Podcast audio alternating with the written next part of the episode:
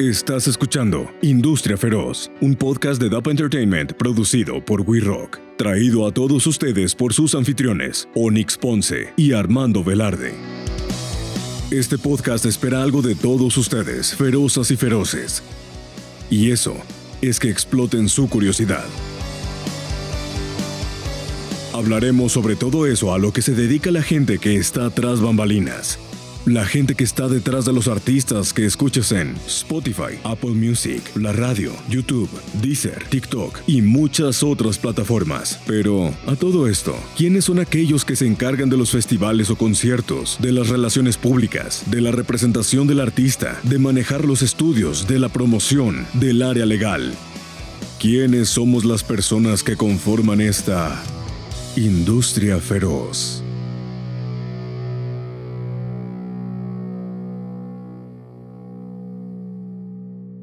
Ferozas, feroces. Ahora sí que un episodio más, como siempre, su host, Onyx Ponce. nunca, nunca digo lo que soy, güey. Tú siempre dices, director de DAP Entertainment. Pues me ha costado, güey. Sí, sí, sí, sí. Pero bueno. Échate de crema tus tacos. Venga. Onyx Ponce. Será, será para otra ocasión. Locutor, comercial. Yo, te los he hecho, cabrón. Locutor comercial, director técnico de todo este desmadre, el que hace posible que haya grabación de audio, que haya grabación de video. Esto es posible gracias a esto que, acabo, que acaban de ver, es gracias a este crack. También en sus tiempos libres hace doblajes, hace locución comercial y además, bueno, esto es un dato muy, a lo mejor inútil, pero a mí me encanta decirlo. Imita a Stitch, el cabrón, que se cagan. Yo creo que ahorita podrías dar una demostración de eso. y por último, es director de promoción artística de nada más y nada menos que mi hermosa empresa de Entertainment. Así que, bueno, y no sé qué más me faltó. ¡Ah! También es Santa Claus durante la vida. No, oye, si eres multitask. Soy multitask. Y bueno, aquí con ustedes también a cámara, que ya, ya me echó a mí la crema, los sacos. el amadísimo, el queridísimo, el señorón Armando Velarde, director de DAP Entertainment y co-host y coproductor de aquí de, de, Industria Feroz. Aquí Velarde, exactamente, director y fundador de DAP Entertainment. Director y este, fundador. Músico, manager, AIR, un poquito de todo. Creo que, creo que nos falta de repente como que echarnos esa cremita para disfrutar esto, ¿no? O sea, es bonito. Nos ha costado. Bien, dicen, sí, nos ha costado. O sea, unas palmaditas que te des tú, este, siempre son Hay que buenas, Y ahora para echar más crema todavía, les voy a presentar al poderosísimo y chingoncísimo feroz Abner Garfias, que actualmente, digo, tiene una carrera igual bastante fructífera, pero actualmente se presenta aquí como personal manager de Samo. Feroces y ferozas. Dale, dale. Eso. Mucho gusto. Oigan, chicos, qué buena onda. Gracias por invitarme. Yo feliz de estar aquí con ustedes. Oigan, y Onyx, la neta, se la rifa con toda la producción. Y aquí el señor Velarde, puta, muchas gracias por invitarme. No, hombre, güey. No, vamos a pasar no tendríamos invitados sin el señor Velarde. Exacto. Así, Mi estudio. Mi, estudio. Mi, mi Rock. Qué, qué buen estudio, ¿eh? Muy bonito. la neta cuando se ofrezca, We Rock. Este estudio este, tiene espacio, tiene tres estudios para grabación y además tiene un estudio eh, de podcast. son, son cuatro en total. Son cuatro, sí, el A que, que, ahorita está en remodelación, este que estamos grabando que es el B. El arriba, hasta arriba, bueno, arriba más bien está el C y uno que es pura grabación de batería y cosas así. Un, un live room. Ajá. Y está el, estudio podcast, que ahí también tenemos. Que ya vieron unos... capítulos por ahí con, otros invitados. Este. Es un, es uno, es más chico, pero igual fíjate que tiene su encanto. Tiene su encanto. Aquí por espacio nos gusta más, obviamente tenemos todo todo el backline. Estamos en el live room, ahí se puede ver el control room, que de repente van a ver gente ahí trabajando en mezcla y master. Pero eh, sí, algo tiene un encanto el otro. Que la neta me A mí, bueno, a mí como locutor comercial me encanta, güey. O sea, yo ahí en el, en, el, en el podcast puedo grabar una voz muertísima, sin ruido, sin nada y sin reverberación, sin eco, nada, güey. Y está We Rock lo tiene todo, yo creo que lo tiene todo. Este, no está de más decirles, está aquí disponible para sus bandas, sus proyectos. O si eres manager y dices, güey, quiero, quiero un super productor. Aquí, tiene, aquí, aquí produce Randy de Molotov, produce Nacho, que trabajó con Armando Ávila. Que, no mames, Armando Ávila, pues uno de, yo digo que es, el, es la Coca-Cola de la producción musical aquí en México. O sea, 8 de cada 10 rolas en la radio, pues las ha producido ese cabrón. Y el señor Leo, que ahora que también se va de gira de repente. Está de gira ahorita con Molotov. ahorita ya salieron. Hoy, hoy que estamos grabando este episodio, está saliendo de gira Molotov para Colombia. Bolivia. ¿A Bolivia? Bolivia. Ah, fíjate. Van para Bolivia. Entonces, bueno, regresando. Güey, yo, sabía que era Bo y hace rato dije, ah, Bogotá. Bogotá. Pero, pero era, no, pero era Bolivia. Era Bolivia. Venezuela, güey. Venezuela. pues bueno, mi querido Abner, por favor, preséntate, platícanos un poquito de qué haces. Estábamos ahorita, estábamos como que compartiendo antes de grabar. Algo, algo que tenemos en común el señorón y yo, y digo, creo que es algo que me conecta mucho contigo y por eso te invité, güey. Así es. Bueno, yo lo conocí a él dando una plática, este, una, como que me invitaron a colaborar en una clase en SAI eh, con, Elba. Saludos a. Saludos, Elba. Saludos, Elba. Eh, ahí conocí a Abner, me cayó poca madre. Después ella me contó, oye, mira, él trabaja con Samo, lo busqué y aquí está. Este cabrón, o sea, les voy a decir algo, yo me sentía único y especial porque yo empecé mi carrera en la industria musical a los, bueno, empecé mi búsqueda a los 16 años. No, digo, o sea, realmente es como una medallita que traigo. O sea, empecé a los 16 y ahorita mis 25, que sí, que la empresa, que la chingada. Pero este desgraciado de acá empezó a los 12. Este compa, este crack, empezó a los 12. Entonces, como que creo que nadie te entiende mejor que yo y nadie nos, entiende mejor que tú, güey, ¿no? Esto de estar bien mocosito tocando puertas, de, oye, yo, yo tengo una banda o yo hago esto. Entonces, pues cuéntanos quién eres y ese proceso de Abner se quiere dedicar a la música a Abner Personal Manager de Sambo. Híjole, pues sí, mira, yo soy Abner Garfias, tengo 28 años. Empecé bien chavito, pero no empecé en la música, sino uno de mis sueños era verme en televisión. Ok. Verme compartiendo con... Yo, crecí con Televisa Niños, la neta. ¿Qué veías? Las telenovelas infantiles Alegrijes y Rebujos. A huevo, güey, yo también. Todas estas. No mames, me siento, me siento. Dale, dale, no me dejes colgado, güey. me siento un poco ignorante, güey. No, no. No, no, no veías televisión de, de Chiquillo.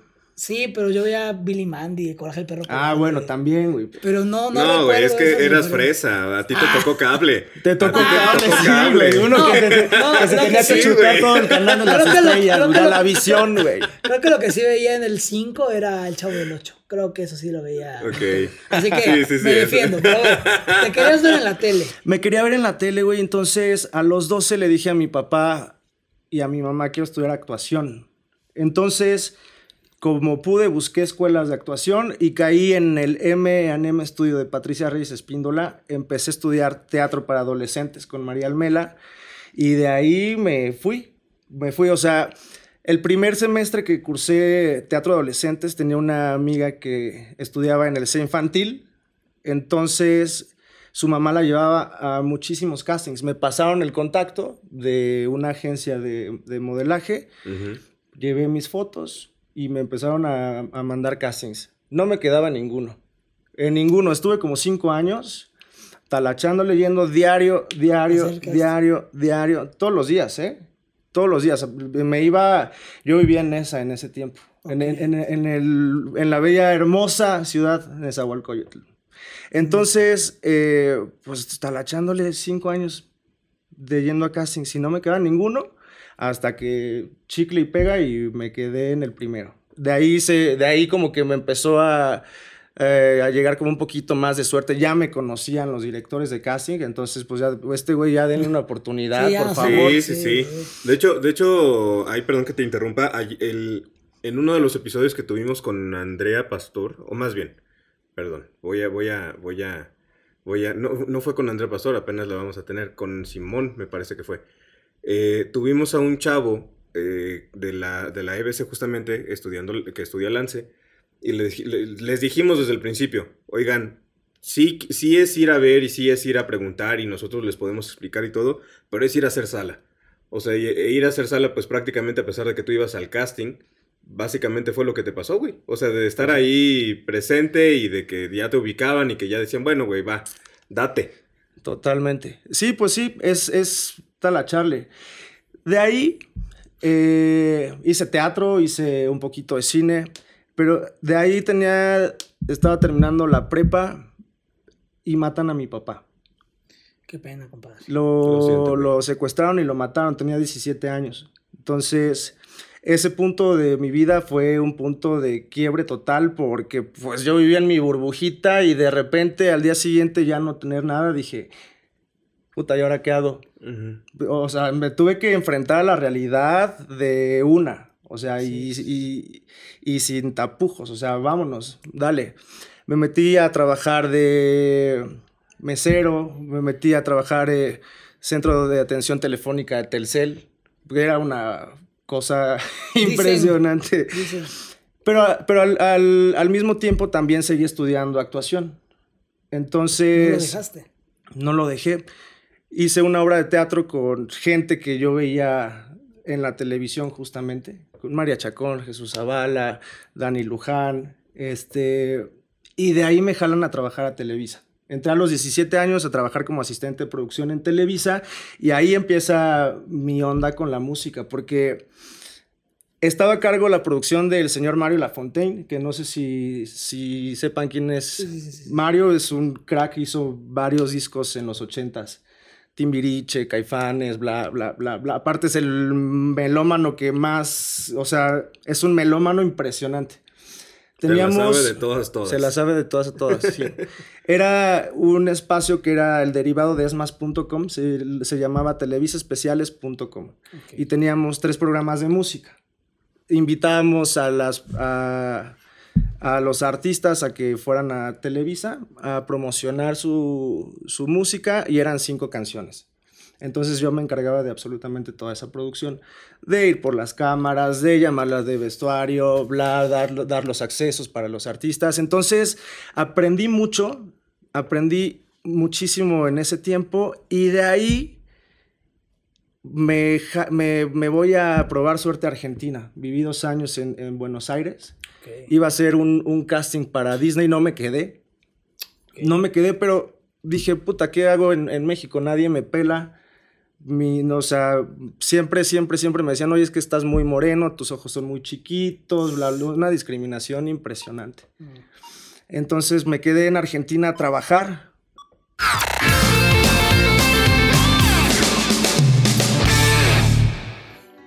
Oye, Tocayo, ¿sabes qué? Eh, Nacho me estaba contando que ahora eh, va a empezar un nuevo emprendimiento y pues quiere, no tiene tanto presupuesto, pero quiere un video promocional que se vea bien, que se escuche bien y que pues dé, a entender bien lo que quiere hacer, que, a, dónde, a dónde lo mando o qué pedo. Yo le recomendaría que busquen a nuestros amigos de Fluxus Marketing, es una gran empresa que se dedica precisamente a esto, apoyar empresas locales, empresas en crecimiento, con la construcción de su marca, con la producción de, contenido promocional. Yo creo que pues es una muy buena opción. ¿Qué te parece? ¿Le dices? ¿O le digo? Yo creo que le decimos los dos, ¿no? Vamos a decirle, sí. Vamos a decirle los dos. Fluxus dan pies y cabeza a lo que tienes en la cabeza.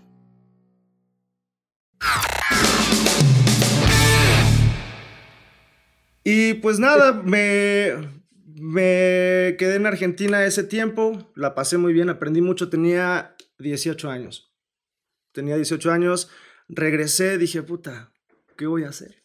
Y ahora, ¿qué hago? La verdad ya estaba muy decepcionado de la actuación ya no mis, todos, ya había cumplido mi sueño de estar en, en, televisión. Me aventé unas rosas de Guadalupe, unos dichos y. ¿Ah, sí? Ajá. Sí. Ahí voy a buscar a ver si te encontramos. sí, sí, sí, sí, Está muy divertido. estaba, bien, estaba bien morro, tenía 17 años. Como Entonces, dice el dicho, se llama el otro. También, como dice el dicho.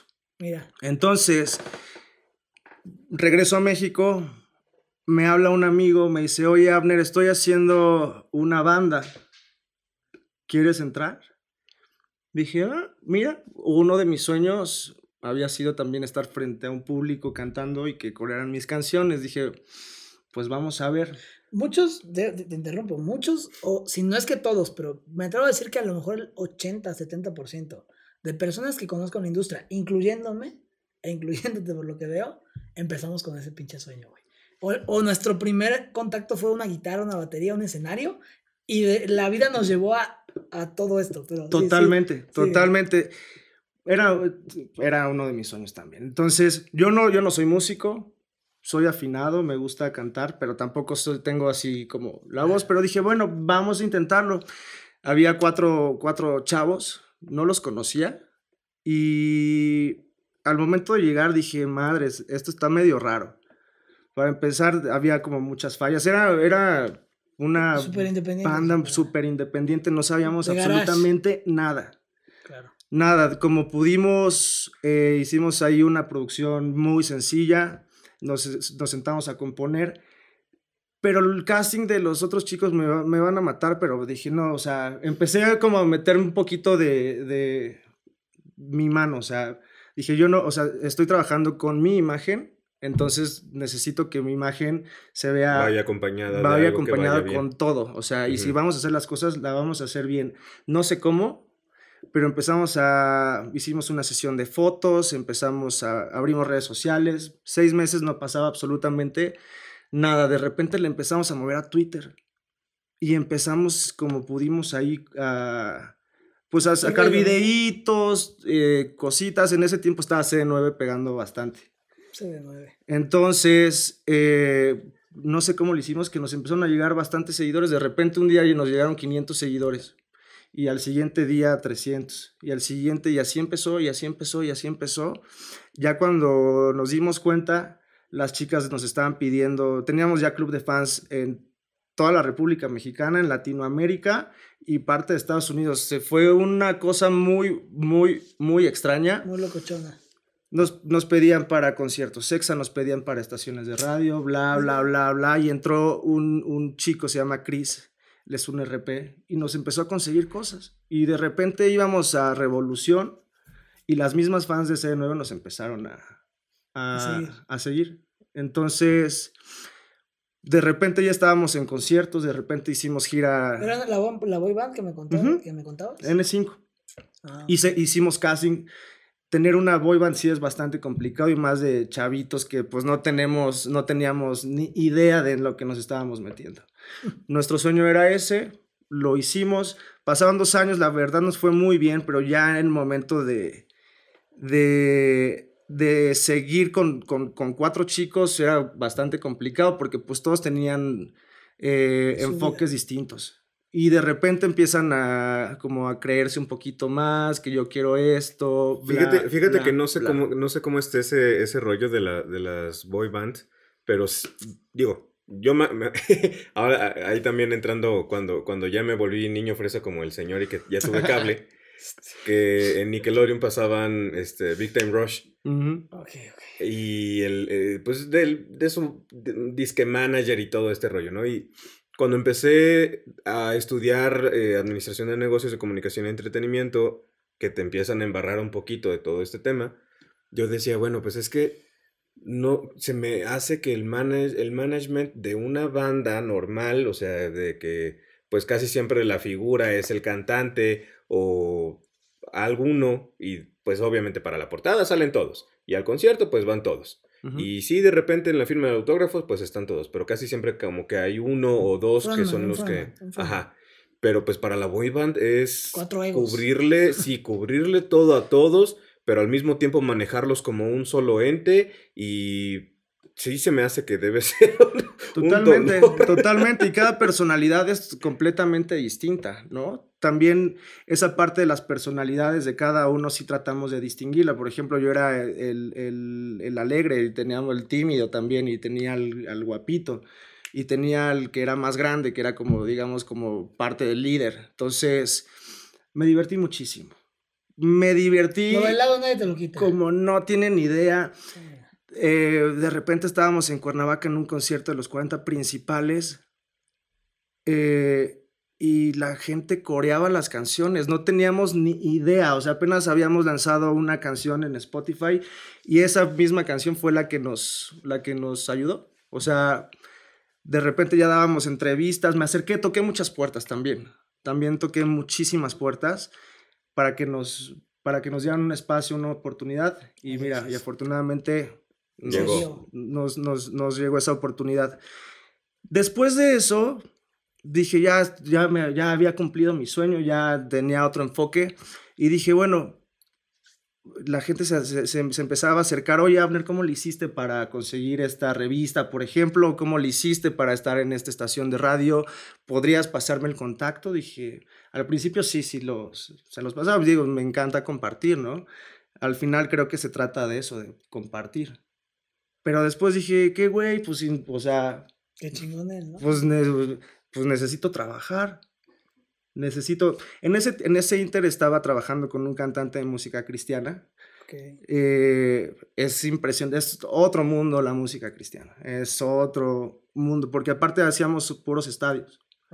Entonces el mundo cristiano está bastante fuerte. bastante fuerte, bastante fuerte y tuve la fortuna, a lo largo de, de, estos años he tenido la fortuna de que me han tocado maestros increíbles, maestros de vida que me han, me han ayudado bastante eh, hasta donde estoy, ¿sabes? Claro. Como el señor Alex Román que está por acá. Saludos, saludos al buen Alex Román. Saludos al señor Alex Román aquí presente no lo puedes en el estudio. Como, lo hicimos con. Sí, a ver. Ahí con Kike fue, ¿no? Sí. Saludos. Ahí, un saludito al señor. Alex Román. Ahí en la, en la batería. es el, el, él es el manager. No más cobro porque toquen. Ándale. Tú eres business manager, ¿no? Sí. Él es el, el, manager, lo que conocemos como manager, manager, se llama realmente business manager de, de Sam. Es correcto, y hacia allá voy. Entonces empecé a dar eh, un servicio de redes sociales porque me clavé muchísimo en esta parte de redes sociales por la experiencia que tuve. Dije, puta, pues aquí está, aquí está el business. Entonces, estuve con mi, con mi agencia un par de años y de repente conozco al señor Román. Otra vez saludos, Román. Y empecé a trabajar con Samo en la parte de redes sociales.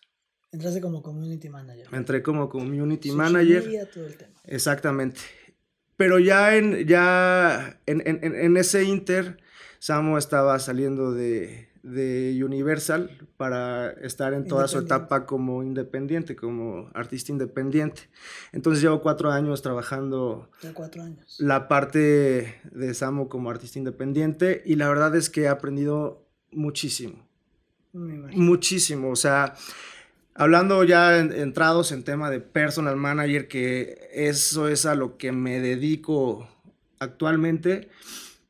Para empezar, hay, hay, hay es, distinto trabajar como personal manager de un artista independiente que trabajar a un artista de, disquera.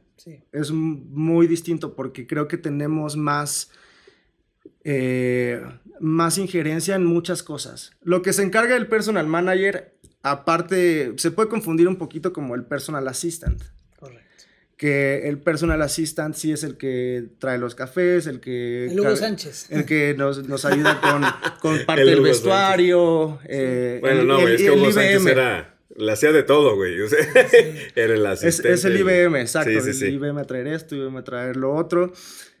Y ya el personal manager eh, se encarga de traer negocio.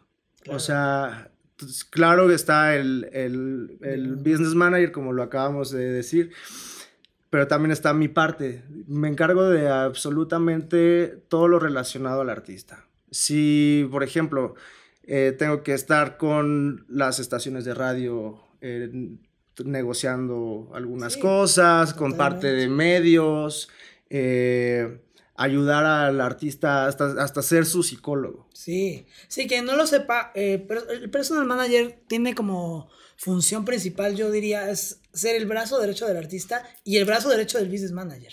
¿no? O sea, tú estás muy en medio de estos dos mundos. Exactamente. También cuando es un artista mayor, estás en coordinación con la discográfica. Cuando hay lanzamientos, estás en coordinación con, la, con el departamento de marketing, con los label managers. Con label managers, AR, todo eso. Es un trabajo que, que, que, o sea, yo he sido personal manager de artistas, uno que otro. este, he sido business manager.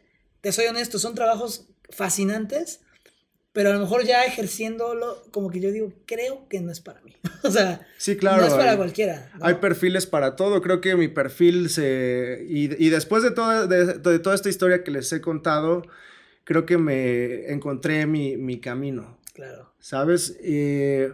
mi perfil es, es, es, más, más esta parte de hacer relaciones públicas, por ejemplo. De. de como más extrovertido. La verdad es que me encanta. Me encanta. Me encanta. Creo que esta, me gusta. esta parte de, de, de, trabajar con, con, pasión, de trabajar haciendo lo que realmente te gusta, creo que es, esa, esa parte es muy, muy importante para, para hacer tu trabajo de la mejor manera posible. Cuéntanos cuál es la parte que más te gusta de ser personal manager, o sea, hablando de, la función que cumples como personal manager, y cuál sería la más retadora. Bueno, la más retadora sin duda es eh, tener bien al artista. O sea, porque al final, si bien trabajas con, un producto, al final es un ser humano. Entonces, eh, si el artista no está bien, por ejemplo, si tuvo un, accidente que se lastimó el tobillo, por ejemplo, y tenemos show en la noche, necesito que esté bien. Creo que esa es la parte más difícil, porque también se involucran muchas, muchos temas personales, ¿no? Puede ser muy retador. Del día a día.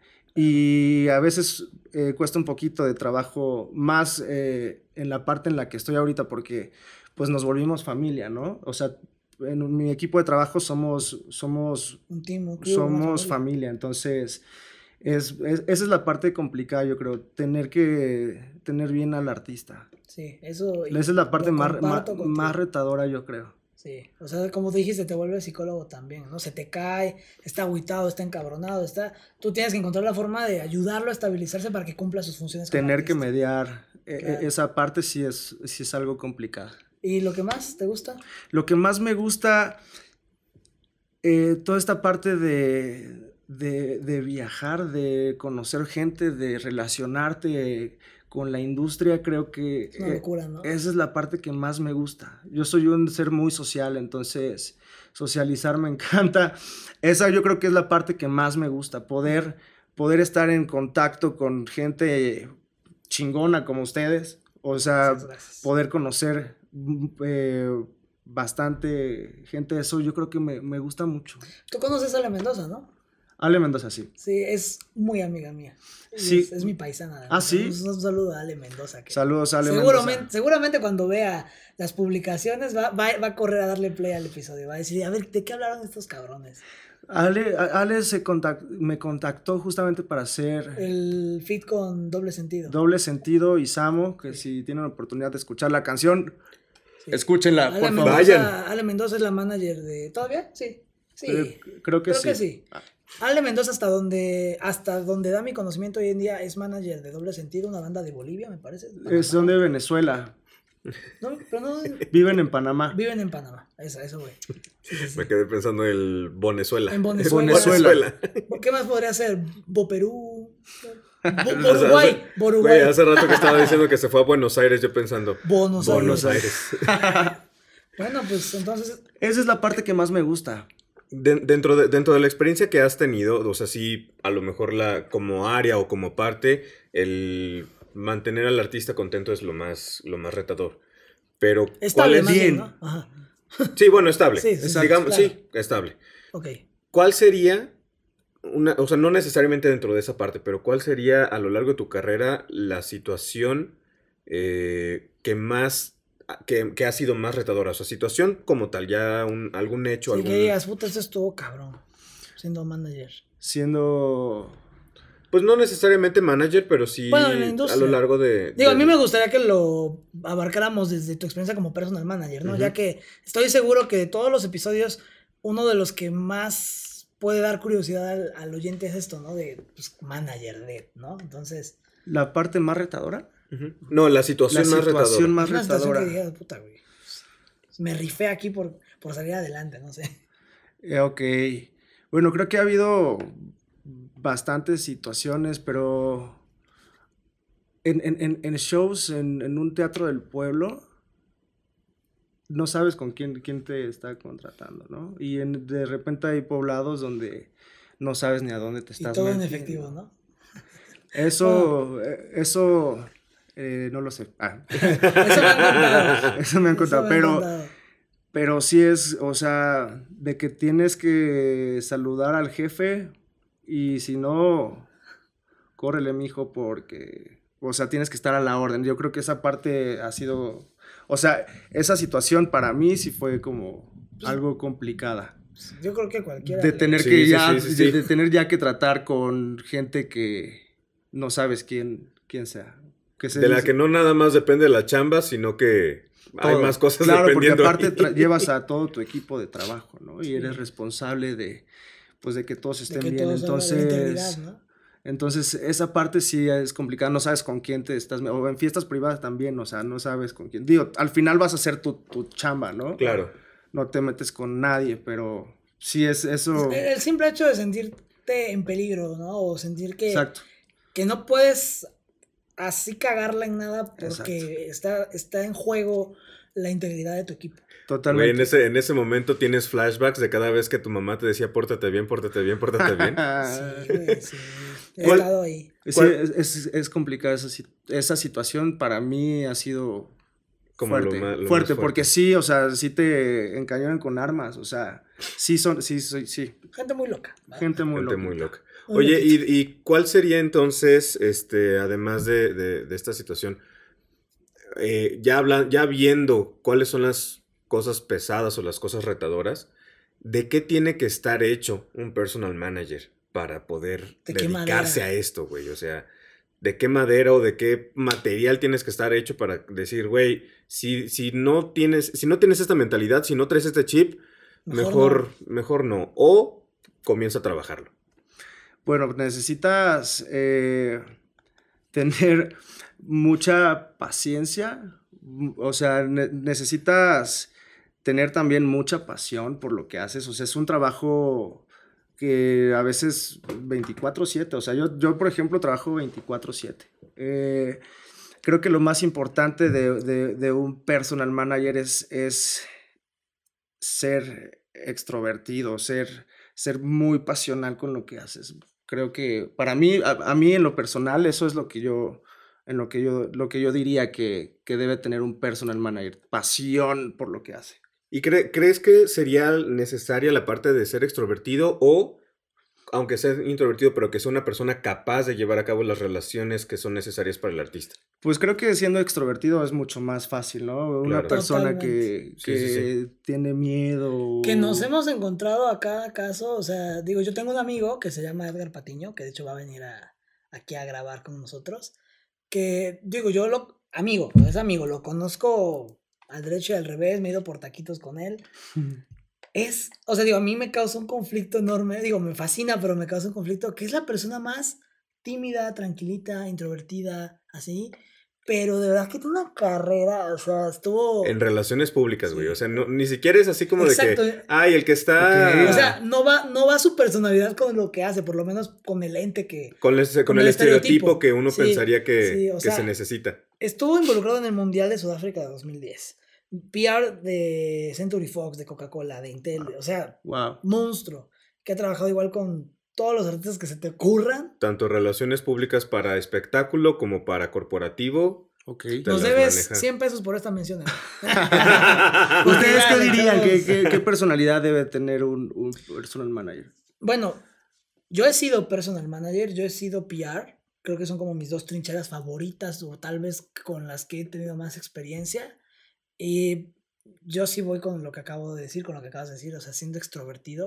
O sea, yo creo que si eres extrovertido y centrado, ya, ya, ya, lo hiciste. O sea, sí, como que cotorrear chido, pero también aprender a tener esa, un poquito una amablemente, pero ser un poquito duro. Por lo menos en mi caso, así ha funcionado también como director de la empresa.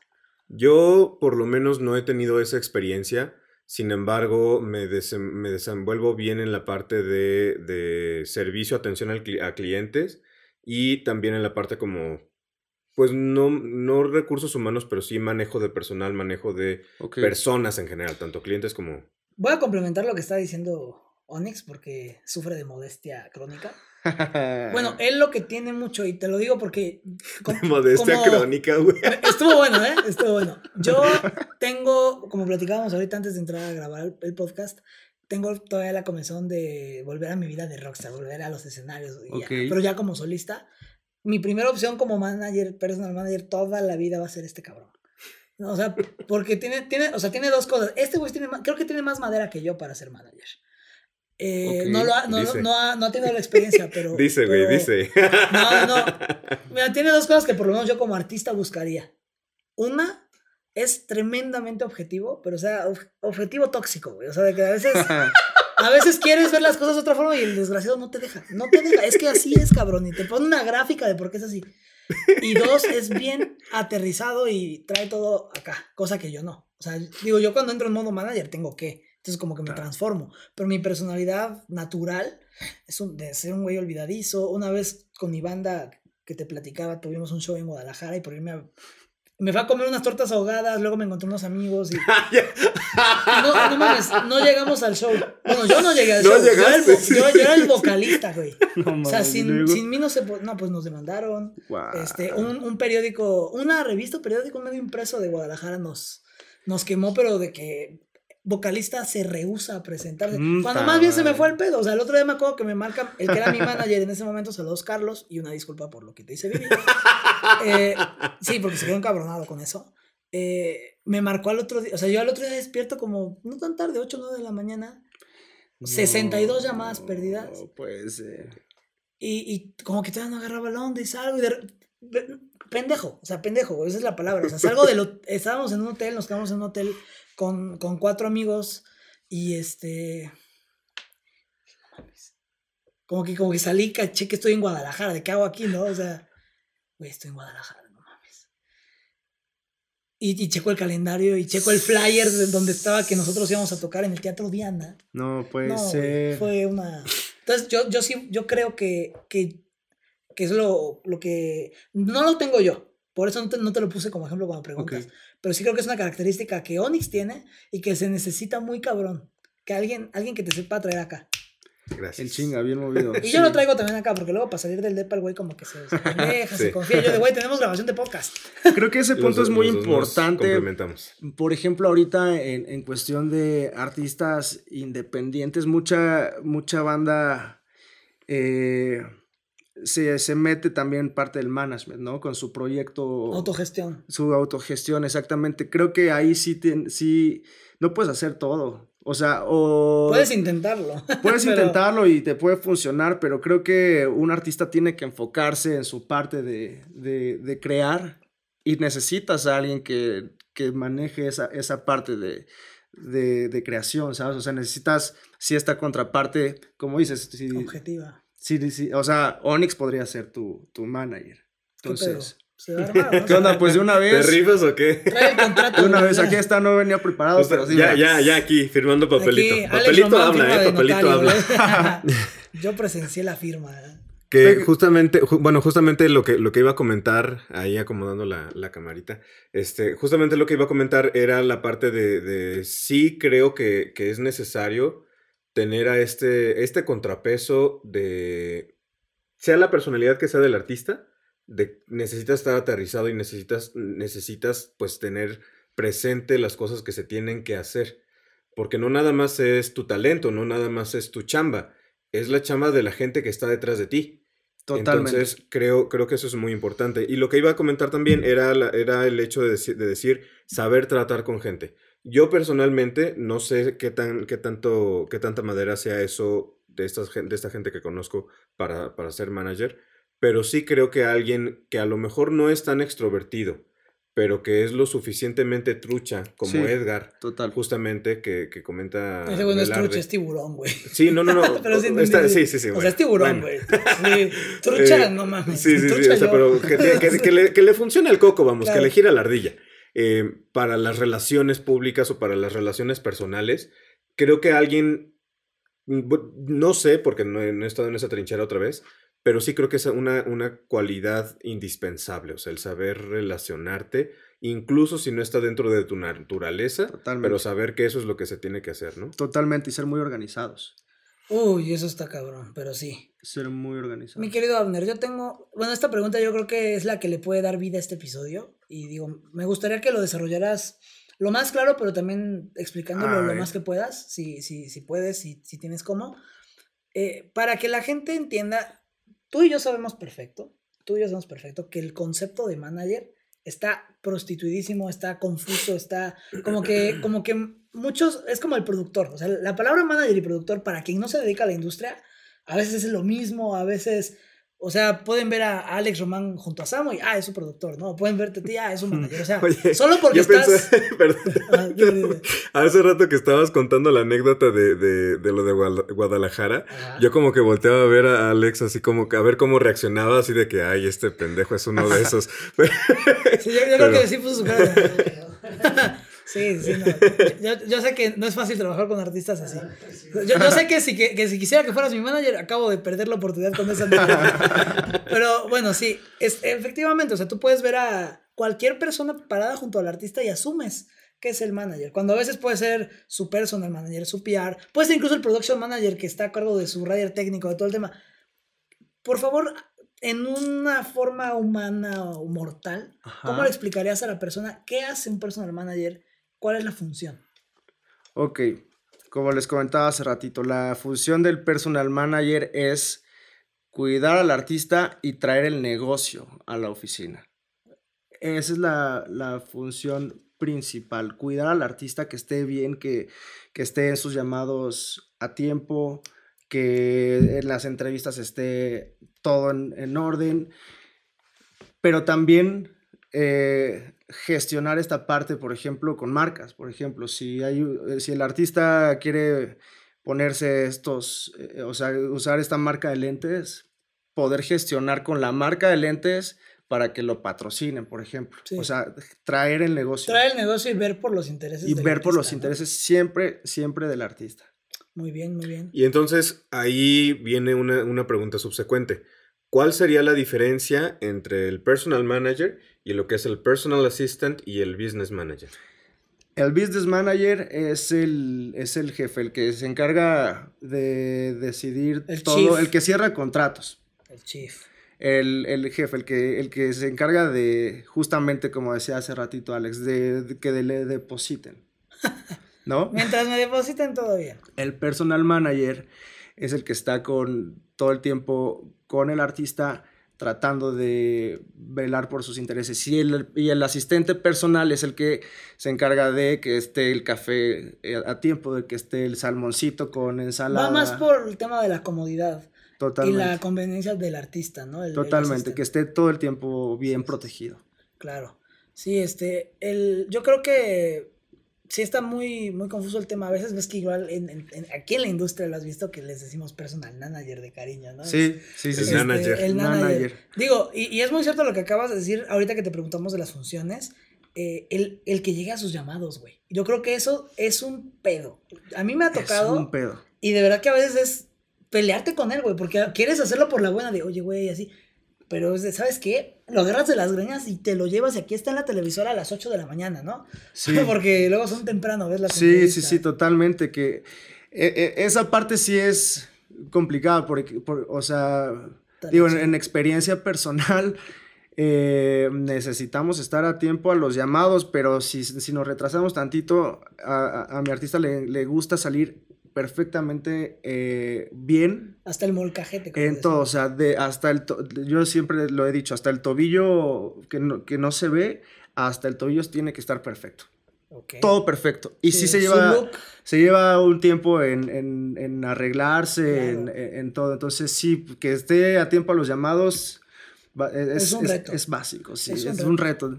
Es un reto. Mi novia es modelo, o sea, no es este, no es lo mismo, e, este, pero a mí me ha tocado, o sea, que, que es de, de que me dice, oye, mi amor, acuérdate que a tal hora este, vamos a, a tal lado, a, a, una cosa. O a veces es TikToker, entonces nos invita, por eso la panza, güey. O sea, porque cada que estoy con ella. no, le eches la culpa TikTok, No manches, todo el no, tiempo. no, no, güey, sí. No, esto sí lo digo. Neta, es gracias a ella, güey. Porque, o sea, yo vivo en Querétaro, ella vive en Oaxaca. Y cada que voy a Oaxaca, aparte de que tú sabes que en Oaxaca se come increíblemente delicioso. Eh, pues todo el tiempo restaurantes y emprendimientos le están invite, invite, invite y es hamburguesas, malteadas, hot dogs, pizza, mariscos. Entonces, pero el punto es que ella, ella le gusta llegar puntual, pero también.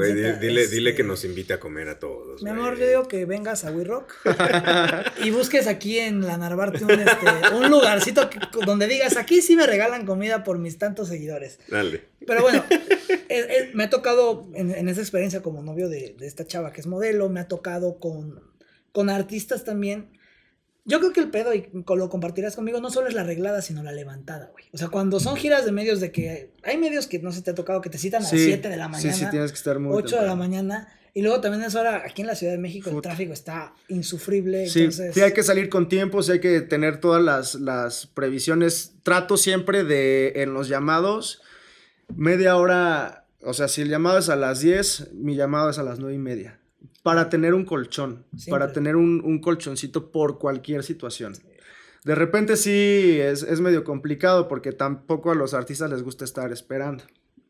Es complicado, sí, porque si también los llevas muy temprano y tienen que estar ahí afuera, sí, sí, sí. no les gusta. No de, bueno, nosotros, nosotros hemos tenido la, la experiencia acá, este, que afortunadamente no, no hemos tenido alguna experiencia con algún, alguien que se nos pusiera punk. punk pero si es, el, si, es el, si es el hecho de decir, oye, ¿sabes qué? No va a estar listo aquí, vamos a, vamos a tener que mover todo y se tiene que mover todo desde antes, güey. O sea, es acomodar, es tener ese, ese colchoncito de tiempo que comentas. Este, sí es cierto lo que dice, lo que dice Velarde de que cuando es algo que me involucra a mí, la verdad es que yo sí, me, o sea, se me, se me va la noción. Cuando es alguien, algo que depende de mí, pero que es para alguien más, sí estoy así de que, güey, güey, güey, güey, güey, ta, ta, ta, ta, ta. Entonces ese colchoncito de tiempo que dices... Nunca está de más. Nunca está de más y al contrario, a veces hasta es necesario, güey. Sí es necesario. Sí, yo creo que es crucial, güey. Sí, me pasaba que, que, por ejemplo, yo daba los llamados así, yo, o sea, si el llamado es a las 10, yo decía es a las 10, llegábamos 15 minutos después y el señor Román me enseñó a, que, a tener justamente este colchoncito de tiempo justamente me enseñó. No, sí es muy importante. Además, yo creo, bueno, eh, eh, otra vez, en mi experiencia, no solo como personal manager, sino como director de DAPA, que me ha tocado llevar a clientes a, a medios, no sé si, y eso también Elba lo ha compartido contigo, estoy seguro, porque conmigo sí lo compartió.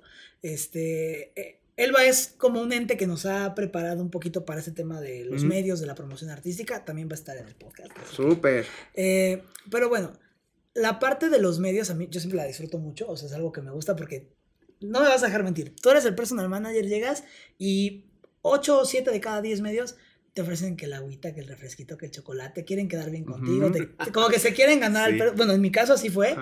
Este, en caso de Elba, por lo que me diga, también era como de ese modo. Se siente bonito, pero a veces también eso, eso, o sea, tienes que mediarlo con no relajarte y sentir que, que estás ahí nada más. nunca en la vida. Porque a veces no sé si te ha pasado que tu artista le preguntan, ¿cuándo tocas? ¿Cuándo es tu fecha? ¿Cuál es tu próximo lanzamiento?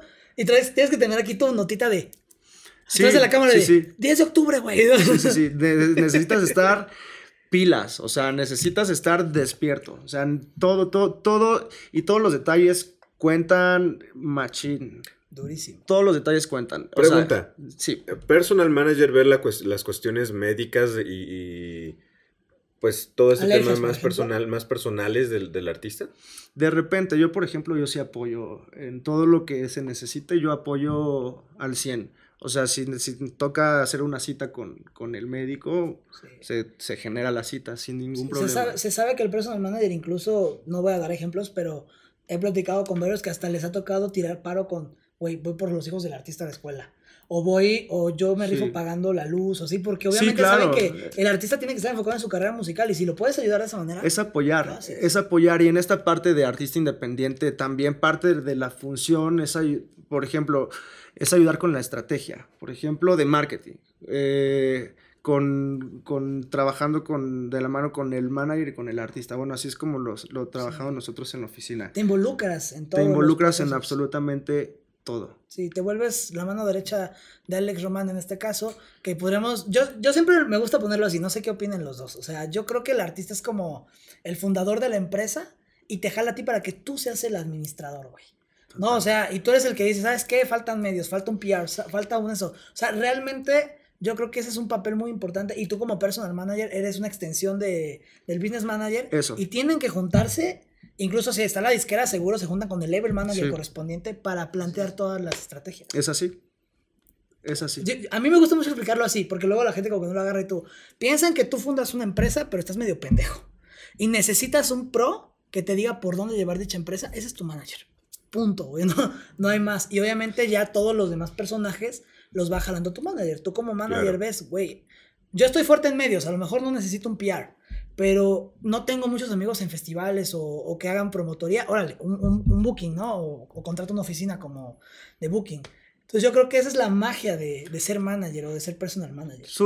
totalmente, y también creer en el proyecto, creer en... en, Enamorarte. En tu artista. eso creo que es, es, básico. O sea, eh, en este caso yo la verdad es que caí en blandito porque eh, bueno, Samo es un artista sasazo.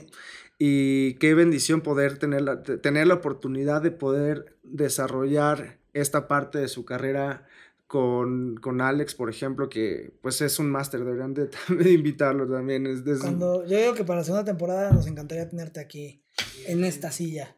Venga, nos coordinamos. Te vamos haciendo la invitación de una vez. Eso, sabes. Eso.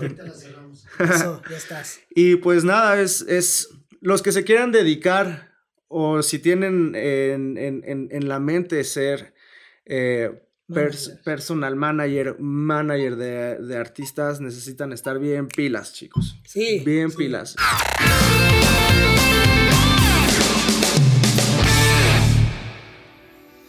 Oye, Tocayito, me quedé con la inquietud, o sea, para empezar a darle difusión a mi banda, promoción, para empezar la producción de mi banda, ¿qué hago? ¿Qué, ¿Con quién voy o qué pedo? Pues mira, este DAP Entertainment tiene todas las herramientas para ayudarte con todos tus procesos, para guiarte en esta industria, desde la producción, promoción hasta la distribución de tu contenido como artista. Entonces voy con DAP Entertainment. Sí, es una empresa de artistas para artistas. Deja de soñar y empieza a sonar. Los que se quieran dedicar o si tienen en, la mente ser eh, personal manager, manager de, artistas, necesitan estar bien pilas, chicos. Sí. Bien pilas. Hace, hace, hace no mucho, Velarde estaba dando una plática justamente para los chicos de la EBC de, Campus Tlalnepantla. Me cuesta Tlalnepantla. Este, y una de las preguntas era justamente, no me acuerdo quién preguntó, pero alguna chica creo, fue de que, ¿qué, qué es una de las características, cuál es una de las características primordiales, no? Y justamente dentro de la respuesta eh, salió el, pues es que, güey, tienes que tener una vista periférica para todo. ¿En serio? O sea, tienes que... Tienes que ¿Y yo contesté eso? Fue, fue, una, fue una aportación, no me acuerdo ah, cómo estuvo. O sea, pero, fue en la plática de, sí, sí, sí. Antier fue, creo. No me acuerdo, pero fue hace... Fue hace no me acuerdo hace, o, sea, fue, o sea, como tener esta capacidad de, de atención al detalle muy cañona. Ah, ok. Pero el, sí, a eso me refería, como una capacidad de atención al detalle muy cañona. No se te puede escapar. Tienes que estar en todo. Entonces, justamente creo que compagina mucho con lo que estás comentando ahorita. En todo, y ya, ya, ya a través de, de, los años de, de, trabajo, vas, vas eh, conociendo más al artista y, por ejemplo, hasta con una mirada ya sabes. Sí. Ya sabes, te, te vuelves tan cómplice que hasta con una mirada eh, ya sabes que no está a gusto y que es correr, vámonos. No, eso de la mirada aplica, ¿eh? O sea, a mí me, tocó que me miraba el bajista de la banda con la que yo trabajaba y yo le decía al ingeniero de monitores, güey, súbele a su monitor. yo ya sabía que quería, que quería, ¿no? Y eso, bueno, me gustaría igual aportar sobre lo que acabas de decir ahorita de, de creer en el proyecto. O sea, yo creo que sí aplica de esa manera. Tienes que estar enamorado perdidamente de tu artista. O sea, ser el fan número uno de tu artista. Eso creo que me lo comentó un, creo que me lo comentó, ¿sabes quién? Memo, Memo González, un saludo, manager de José Madero. Estaba platicando con él y me dijo, güey, yo soy, yo admiro a mi artista y soy su fan número uno. O sea, y por eso hago bien mi trabajo. Yo creo que no podría, digo, nada más verdadero, ¿no? O sea, y, y a mí me pasó en algún momento que agarré un artista que, pues no era yo, realmente no me gustaba tanto su música, es, es mi trabajo, lo voy a hacer. No hice ni mal ni bien mi trabajo, hice mi trabajo y punto. Pero, por ejemplo, llegó después una, una chava que canta increíble, que tiene un talento durísimo, eh, que es Claudia Arce. No sé si la, la, conozcas. Me suena. Sí, sí, sí. Ahorita este, la produje con los hermanos Noroña en Antarrec. Unos rolones salieron y, y eso y, obviamente, pues pude conseguir más cosas. Igual me pasó con una banda que trabajé. Como que cuando estás enamorado y estás seguro de que traes un producto, puedes enamorar a quien sea del mismo. Totalmente. Es, yo creo que es básico para, la, para vender a. No, o sea, es más, si vas a llegar a una disquera a tocar la puerta, yo creo que. Yo diría que la regla número uno es este. Tienes que contagiarle el amor al, al AIR. o sea, tienes que estar segurísimo de lo que traes. Totalmente, totalmente. Porque también pasa que hay mucho charlatán. O sea, este medio está también lleno de charlatanes. De gente que cree que sabe. Que te dicen, ojo, artistas, si tienen banda, aguas con estos charlatanes, porque tratan de enamorarte y lo único que quieren, pues solamente es sacar la renta, ¿no? Entonces. De hecho, es, es, una pregunta que te iba a hacer. ¿Qué le dirías a algún artista o a alguna personalidad que está buscando a su personal manager? O sea, ¿cuál sería la recomendación ¿Qué de... buscar en, esta persona? Ahora sí, ya sabemos para los que se quieren dedicar a esto, qué es lo que necesitan o qué, tienen que hacer. Pero ahora está al otro lado de la moneda. ¿Qué le dirías a alguien que busque en su personal manager?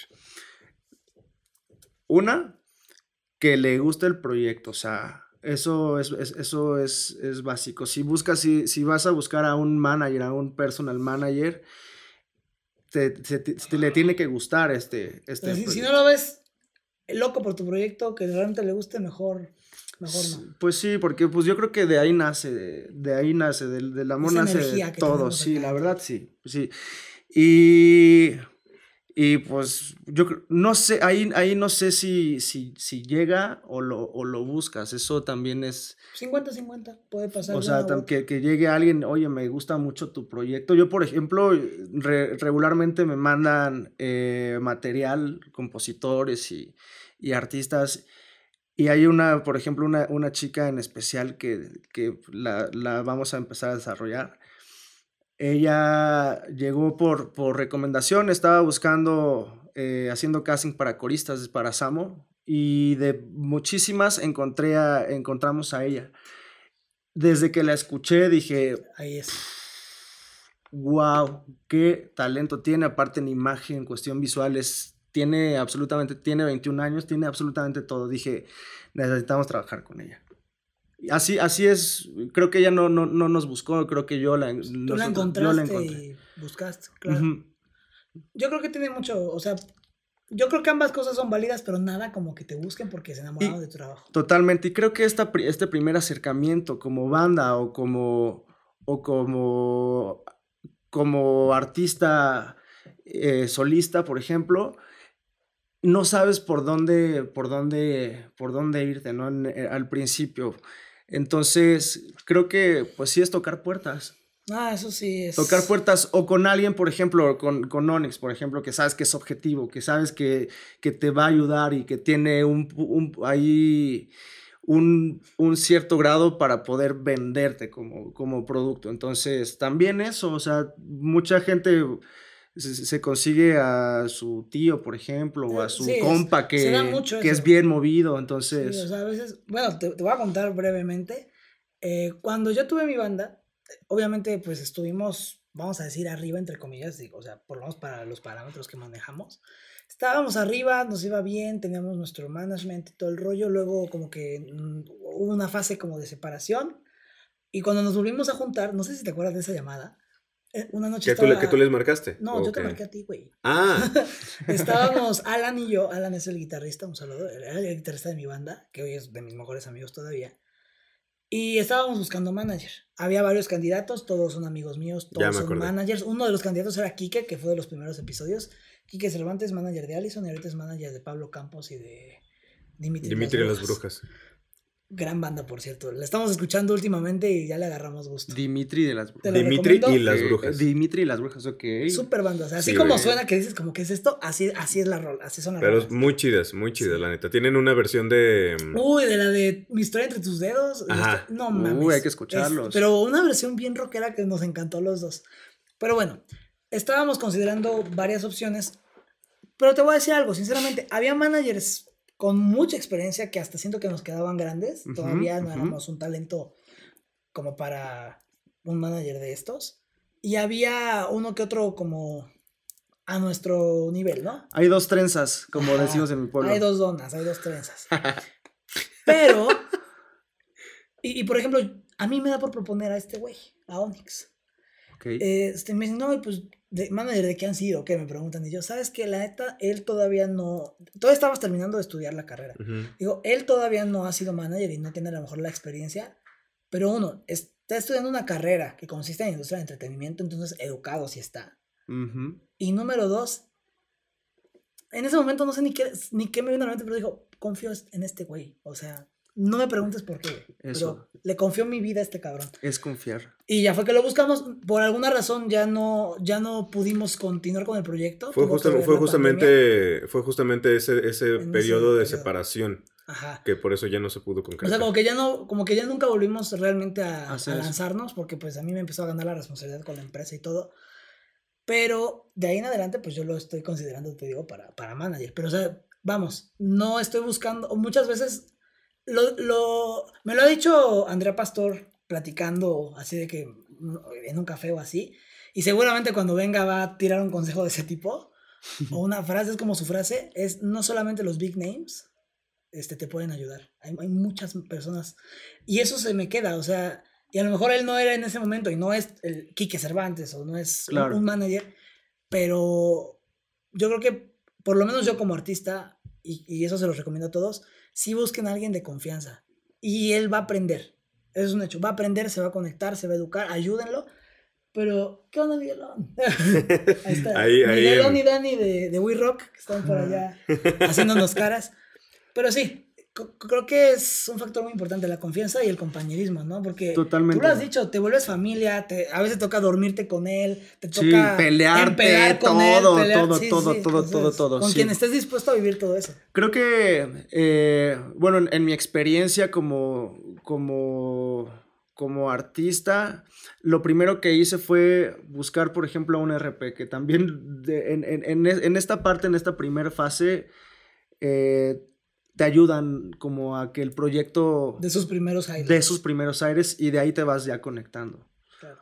Creo que ese es un consejo si tienes una banda, si eres un artista, creo que ese primer acercamiento a veces no sabes porque sí es, o sea, es complicado, o sea, no, Si no sabes, si no, si no estás dentro de la industria, está perro. Está muy complicado. Sí, y si nunca has tenido a lo mejor acercamiento a medios, pues digo, yo en mi caso otra vez, y creo que tú también lo viviste de esta forma, como vienes desde ahí, se te es más fácil como acercarte a ciertos medios, pero pues o sea, si nunca has tenido un acercamiento a, a ningún medio, pues un PR es la puerta, es la llave. yo, creo. yo creo que es una pieza que nunca puede faltar en la ecuación, nunca. No, y, hay muy buenos, muy, muy buenos PRs. De hecho, hay muchos PRs que terminan haciendo la de manager. Exactamente. Por, los contactos que tienen, por eso, y porque saben, saben para dónde tienes que llevar un proyecto, terminan siendo managers. Exactamente. Y es una muy buena opción. Sí, conozco mucha gente que, que hace medios y de ahí le... Le cae chamba de manager. Le cae chamba de manager. pues sí, pues sí, al final te consiguen eh, eventos. Y tus saludos, Chris, por, por cierto. Chris. Chris Manager. Este creo que esa parte está, está padre, probarla como artista independiente. Muy bien. Y también prepararse, o sea, siempre, siempre, siempre hay que estar bien preparados. Actualizados, educados. Exactamente. En mi caso creo que parte esencial de, de, todo lo que, lo que he hecho, me di cuenta desde muy chiquito y hasta apenas lo entendí hasta hace un par de años. Yo de chiquito tenía muchos juguetes y ponía todos los juguetes, ponía un escenario, tenía unos, eh, unos monitos de Kiss. Uf, Kiss. Y a mí me encanta Kiss. Ponía, ponía la, la, la eh, I was meant for loving you. Ponía mi cassette, todavía en ese tiempo usaba cassette, y hacía todo mi show. Todo, todo. Y me lo imaginaba y lo veía y decía. Hasta sudaba, acá hasta sudando. Todo, y todo me lo imaginaba con los monitos. Y me imaginaba la gente así. No, no es, no es mentira y no es mentir, no es mentir por convivir. Hace, hace no mucho me decía, me decía Velarde que, que para mí mi tirada debería de ser el circo. En general, o sea, como, como un comentario en general por, por gustos, por gustos y cosas, ¿no? ok, ok. Él, él, dice. Pero eh, ahorita me estoy acordando que cuando yo tenía dos años, entre uno y tres años más o menos. No, tres años ya no, ya era más chiquito. Yo, yo siempre tuve muchos animalitos de juguete. Animalitos de plástico así. Y tenía mi cubetita y ahí los guardaba y todo.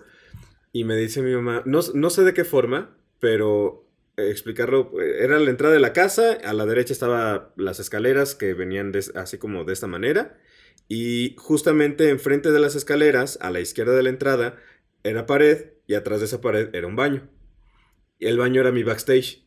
Entonces yo siempre como que acomodaba a los animalitos y, les, y sentaba a mis papás en las escaleras y montaba mi show del circo. Entonces yo, era, yo era, yo era, yo era el, maestro de ceremonias de bienvenidos al circo, que quién sabe qué, bla, bla, bla. Y me metía y salía el león y, salía gateando, ¿no? Y que. Güey, me era, las coincidencias entre nosotros dos, o sea, cosas muy parecidas. Y de hecho yo me metí a gimnasia olímpica a los 10, 11. Porque mi sueño de niño era ser acróbata de Circo du Soleil, güey. Sí te dije que yo también estuve en gimnasia olímpica, ¿no? No mames, Cuando era chiquito, sí, Es que este cabrón, mira. ya cásense. No, güey, nos llamamos Armando. Este, estudiamos carreras de industria de entretenimiento. Los dos sabemos hacer malabares, no me preguntes cómo, cómo nos dimos cuenta. Y los dos gimnasia olímpica, y de repente, como que, oye, yo creo esto, oye, yo también, oye, o sea, a veces nos coordinamos de una forma que asusta, güey. Pero pendejísimamente, güey. Literal, ¿qué, ¿qué fue? Hace, hace, no me acuerdo, hace dos días también decía, oye, güey, ¿sabes qué estaba pensando? Que vamos por tacos a quién sabe dónde. Güey, no mames, estaba pensando lo mismo. para cuando puedas, para cuando puedas, los tacos de para cuando pueda. Ayer, ayer vi el nombre para recomendarlo, pero siempre se me va el nombre ubicas la Roma Records. Ajá, sí, este, sí, Insurgentes con Álvaro Obregón, en esa esquina, más a la derechita de, o sea, te paras enfrente de la Roma, a la derecha. Orinoco. No, no, no. No, bueno, no, haz de cuenta que está literal la calle Monterrey, Ajá. casi llegando a Obregón, y justamente es en donde entronca eh, Insurgentes. Ahí hay como dos puestitos que están como a las afueras de dos, de dos, de dos entradas de casa. Son dos que están más o menos, según yo están del mismo tamaño, pero viéndolo de frente es el de la izquierda. Ok. Porque de la derecha es se parece, pero son otros y, esos tienen enfrente otro puestito, pero no, este está solo y está a la izquierda. Se ve la Roma Records y aquí el siguiente local puesto slash ente es, son, son, o sea, esos pinches tacos, güey.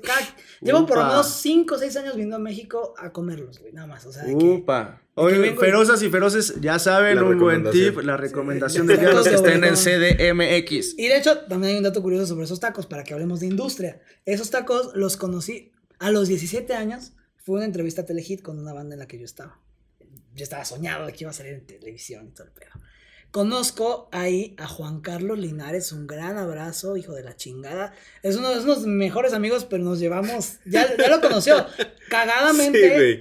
Hace dos, tres días vinieron, tocaron el timbre. No, fue la semana pasada. La semana pasada. El jueves. Vienen, tocan el timbre y pues no, no estaba el jefe de seguridad. Yo abro y era ese güey. Y fue de, ¿qué pedo? ¿Qué es aquí? Y le dije, tocayo, este güey me enseñó los tacos de Obregón. Y él le güey. Gracias. Gracias. Esos tacos, tanto curioso, los conocí gracias a que conocí a este güey en Telehit, en una entrevista, y nos quedamos muy bien y me llevó por tacos. Qué chido. Entonces, la industria me ha dado hasta los mejores tacos de mi vida, cabrón. Híjole, es que esta industria está bien bonita. Es bien chida, es bien noble. Bien es feroz. Muy feroz. Pero ya que domas a León, es noble. Muy feroz. Yendo ya a la, a la recta final, a la recta final del episodio, mi, mi, buen, mi buen Abner. Este, bueno, vamos a, como ya te dijimos hace rato eh, fuera de cámara, te vamos a preguntar tu historia feroz, tu dato feroz y tu consejo feroz. Así que venga primero, por favor, la historia feroz. La historia feroz. La historia feroz. Acuérdate, Abner es Abner gracias a esto y aquí decidió que se iba a dedicar. Hay un antes y un después. Justamente eh, con, la, con la muerte de mi papá eh, ese fue, un, ese fue un, punto de quiebre donde dije, necesitas agarrarte los huevos, de levantar la cabeza e ir para adelante, mijo, siempre. Siempre, sin detenerte. Ir para adelante siempre. Por más, o sea, sécate esas lágrimas, vámonos, porque no tienes de otra. Para adelante. A Para adelante. Bueno. Muy bien. Me gusta, me gusta. Ese fue mi punto de quiebra. Pero es que además no es, no, es, cualquier, cosa. No es cualquier cosa y, creo que... Que, de ahí hayas pulido la persona que eres hoy es algo que habla muy bien de ti. Sí, me, enseñó mucho. Me enseñó a levantarme sin... O sea, de todo. De todo. Qué chingón. Está, está padre porque, mm, digo, no, no he tenido la, misma experiencia de, de perder a una persona tan cercana. Pero está, está bonito y ojalá que algún día te pase, si no es que ya te pasó, como incluso ya habiendo eso ido, de repente te acuerdas de algo que, y que lo estás llevando a la práctica años después y dices, güey, no mames, ¿cuántos años que se fue esta persona y todavía me sigue enseñando? Totalmente. Eso, eso, eso, ojalá, no sé si ya lo hayas tenido, pero ojalá tengas esa, esa experiencia. Y ahora, este, pues, ahora el dato feroz, que como ya les explicamos a las personas que han estado viniendo, es algún dato, aunque sea cagado, o sea muy importante, pero que digas, a lo mejor las personas que están en la industria lo saben, a lo mejor los que les gusta la música lo saben, pero creo que no todos saben esto que les estoy, que estoy a punto de decirles. Un dato, un dato feroz. Un dato feroz. Un dato curioso. Un dato curioso. voy a decir cualquier pendejada. Adelante. Soy Libra. Ok. Soy Libra, soy muy, em, soy muy empático. Dato para cuando les pregunten, el personal manager de Samo es Libra. Tú, Alex Román, ¿qué, qué signo eres? Acuario. El, man, el business manager de, Samo, es, acuario, y el personal manager es Libra. Bueno, y Samo es, Samo es Sagitario. Venga, ese es bueno también. Ese, es bueno también saberlo. ¿Tú, qué, ¿Tú, qué, eres, Tocayo? Escorpio, igual que el elefante. Escorpio, de los, de, los que... De los que picamos. De los que pican. Sí, ¿Tú, güey? Yo, yo soy Leo. Leo. Leo. Sí, sí, sí. Yo soy Escorpio igual que...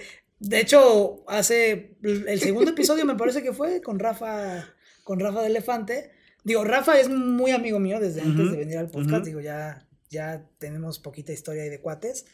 Y en algún punto de nuestra historia de amigos salió que, los, que yo cumplo el 25 y el 26 de octubre. Entonces, ¿qué pedo mi escorpión? ¿no? Entonces, la neta, cuando, o sea, cuando dio su dato feroz, como en lo que lo pensaba, dije, yo tengo uno, ¿no? Y Rafa y yo somos Scorpio.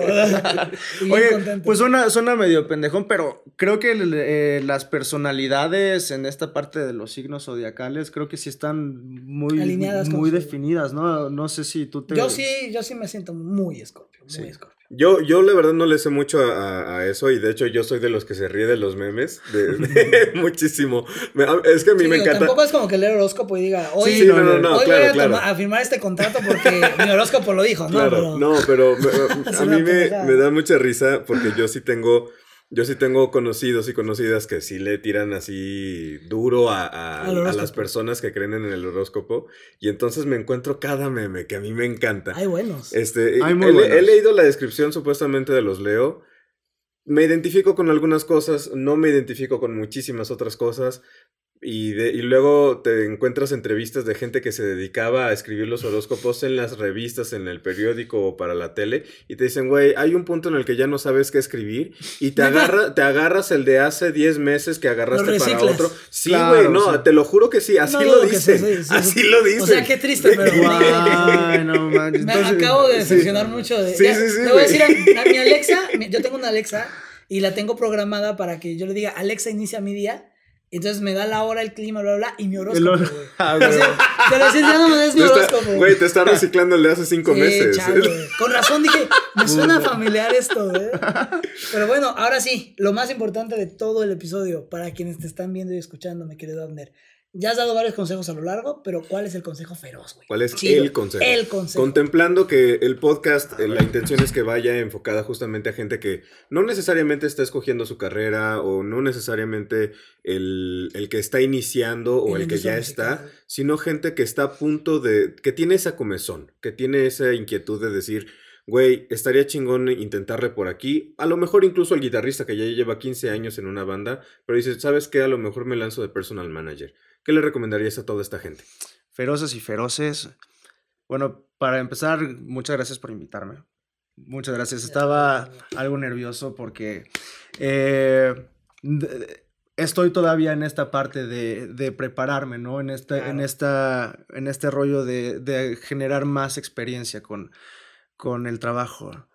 Pero sí quiero decirles que los sueños, los sueños puede sonar muy trillado, pero los sueños se, se, se logran trabajándolos despiertos, señores y señoras. Eso creo que es parte Muchas veces dices, no, está muy difícil, está, puta, no puedo, bla, bla, bla. Claro que puedes. Güey, te, vamos a editar una imagen ahí ya con la toma que tienes ahí de frente. Así recortándote, fondo negro, tu foto en blanco y negro y te vamos a poner ahí. Los sueños se trabajan estando despiertos. Abner Garfias, 2022. Por favor, señor. Creo que ese es el consejo que les puedo dar a las personas. Y siempre háganlo con pasión, siempre háganlo con un chingo de amor. Creo que esa parte... en amor. En lo personal que siempre entrego todo el corazón en todo lo que, en todo lo que hago. Creo que esa parte a mí me ha funcionado muchísimo para estar en donde estoy ahorita. Justo, este, este, creo que fue Simón el que nos decía que, eh, Simón Medina creo que fue el que nos comentaba que una persona apasionada no necesariamente es una persona tremendamente hiperactiva o tremendamente este, movido todo el tiempo. O sea, una persona apasionada es una persona con constancia, es una persona que sigue trabajando, es una persona que no se derrota, que ama lo que hace y, que, y, que, y que resiste, justamente. Creo que eso es una buena descripción. Muy... Resistir y, ser muy, muy paciente. Todo llega a, su tiempo, entonces... Sí, sí, sí. O sea, yo creo que podríamos, la verdad, a ver si tomar el ejemplo tanto, digo, me gustaría compartirme como ejemplo y también a ti, mi querido Abner, que pues, mira, la verdad, te lo digo así, yo, yo el rato que llevo en la industria no había conocido a alguien hasta hoy, que eres tú, que compartiera como esa experiencia de, güey, yo empecé desde mis 16, mis 15, mis 13, ¿no? O sea, como que nos salimos de ahí de lo de, no, pues que estudio una carrera, bla, bla, y luego veo qué pedo. Nos tocó ver qué pedo antes de, o sea, lo platicábamos, antes de estudiar lo que estudiamos, ya estábamos dedicándonos a esto. Entonces, este, paciencia. O sea, yo le decía a Abner, por lo menos en mi caso, de los 16 años a los 19, no vi más que un par de highlights que... Mm, logros chiquitos. O sea, pero de la nada, si sigues y no le paras, en mi caso en 2020 para acá, fue un madrazo para arriba. Entonces... Totalmente, yo también a, veces me llega un punto donde hasta te, puedes frustrar un poquito porque las cosas no suceden. Mucho, un mucho. Porque no pasan como quisieras, ¿no? Pero al final creo que esa, esa paciencia y esa, esa disciplina, esa perseverancia que se llega en algún, en algún punto. Yo igual te puedo decir que desde los 12 años que, me empecé a, a desenvolver, en, esto, hasta hace un par de años creo que he visto los resultados. Es que así es. Es más, digo ya para no alargarnos mucho, pero este es un ejemplo que está muy chido. Y es práctico. El estar aquí en We Rock no dependió tanto de, digo, de mi carrera en la industria. O sea, fue algo, dijeras, esto es algo que... Fortuito. Trabajaste, ajá, trabajaste hace X tiempo y de repente hoy, ¡boom! Y el ejemplo perfecto fue, yo un tiempo estuve ahí como pegado mucho con los Daniels, con, con los Daniels, más que nada, ¿no? Un saludo a Isma, a Dan, a Amiga que anda por allá. amiga que nos está, andaba sacando la lengua. Nos andaba sacando la lengua que atrás en el control room. Miguel y yo nos hicimos muy buenos amigos. O sea, no sé, así como con él, pues una química increíble. Entonces, fuera del trabajo en la industria, o sea, por haber estado pegado a los Daniels trabajando, pegándome a sus shows, o haciendo sala, como dice Onyx, de repente, eh, Dan un día nos trae aquí. Dan, el guitarrista, uno de los guitarristas de los Daniels, nos trae aquí porque había ensayo. Conocí obviamente mucha gente. Ahí empezaba yo ya, estaba estudiando ensayo, estaba ya con lo de la industria. Y pasaron no sé cuántos, pero años, por lo menos dos años pasaron sin que yo volviera a saber de We Rock o, yo, volviera a pisar We Rock. Y de repente, por una historia que subí con una amiga de Querétaro que importa productos oaxaqueños, él es de Oaxaca también, entonces me dice, paisanito, ahora que vengas a CDMX, tráeme un tasajo. y un día traje ese tasajo y como no estaba él, me mandó a, entregárselo a, nos hizo el favor Dani de recibirlo, que es la estudio manager, nos hicimos amigos y ahora estamos aquí grabando el podcast. La intención, la intención fue justamente que Dani iba a ser parte de, las, de los invitados del podcast. Okay. Bueno, de hecho, tiene, tiene su episodio para, para, para, el, para el podcast. Y la, idea era, uh, cuando se les contactó a las personas, fue como de que, oye, este podcast, chalala. Y con Dani fue igual, de que, oye, tenemos esta idea, queremos ejecutarla, ¿te unes o no? Sí, me encanta, que quién sabe qué. Oigan, ¿dónde van a grabar? Pues la verdad todavía no sabemos, posiblemente en el DEPA donde nos vayamos a estar quedando, pero pues no, no. Fue, fue, fue Fue un, vénganse a We Rock, está chingona, acá bien o Justo cuando te escribí a ti, Ajá por esas mismas fechas estaba dándole guerra a Dani. Le dije, oye, Dani, fíjate que, pues, esto y esto y esto y esto y esto. Y ahí fue que, güey, era venir muy rock. Y yo de, qué buena idea. Uy, y aparte está increíble el estudio. La verdad, sí, está muy chingona. Pero, pero sí, o sea, volviendo al ejemplo práctico, que es de verdad a lo que quiero que nos enfoquemos, que, que es lo que estamos diciendo de la paciencia, la perseverancia y el que las cosas llegan. O sea, yo nunca imaginé que por pegarme a, a los Daniels, que son amigos míos, o que por un tasajo, güey, este, se lograra algo así. Entonces nunca sabes, a veces nunca sabes por qué estás haciendo las cosas. La respuesta llega mucho después. Y dices, güey, con razón hice esto, o le hablé a tal persona, o, o fue a tal lugar, ¿no? Entonces, yo, yo sí quiero que hagamos mucho hincapié. Creo que este es el capítulo de la perseverancia, güey, ¿no? Exacto. Y todo tiene su tiempo. Buenísimo. Pues bueno, pues muchas gracias, mi querido. Señores, muchas gracias. un gusto tenerte aquí. Ahí estamos. Ahí estamos. Muchas gracias por invitarme. Ferozas y feroces, muchas gracias. Espero que lo hayan disfrutado. Espero que le pueda servir de algo mi experiencia. Todo esto es a través de mi experiencia, obviamente. Así que muchas gracias. Muchas gracias. Pues bueno, ahora sí que nuevamente agradecerte tu tiempo, agradecer que hayas venido, agradecer la confianza también en un proyecto eh, pues que va arrancando. Y pues bueno, los, esperamos que las ferozas y los feroces sigan escuchando los demás episodios de Industria Feroz. Oigan, ah, y síganme en Instagram, Arroba Abner-Garfias. Abner, A-B-N-E-R. A-B-N-E-R-Garfias. Garfias, excelente. Te apellidas como una exnovia, cabrón. ¿Sí? ¿Sí? Puta, igual es mi prima. bueno, continúa. Oye, pues para que, para que vayas también, entonces tú vas a seguir a Industria Ferroz. A Industria Ferroz. Ferroz. Ya hasta somos uh, rosos. Ferrero, ¿no? El, ya somos, una alianza con Ferrero. Ándale. Industria Feroz, que sería un podcast ahora sí de DAP Entertainment producido por We Rock. Hasta la próxima, chicos. Esto fue Manager o Nanager con Abner Garfias, un episodio de Industria Feroz. En el próximo episodio. Hola amigos, yo soy Raúl, supervisor y productor musical y los invito a la próxima emisión de Industria Feroz donde vamos a hablar de negocios de música y de cómo trabaja el día de hoy la industria discográfica. Descubre junto a Raúl Ruiz qué significa el A&R el olfato que se necesita para sacar adelante a un artista, la verdad detrás de la selección de repertorios. Esto y más tendremos en el próximo episodio de Industria Feroz. Industria Feroz es una idea original de Armando Velarde. Arte a cargo de Nicté Ponce. Producción y edición audiovisual a cargo de Onyx Ponce. Conducción a cargo de Armando Velarde y Onyx Ponce.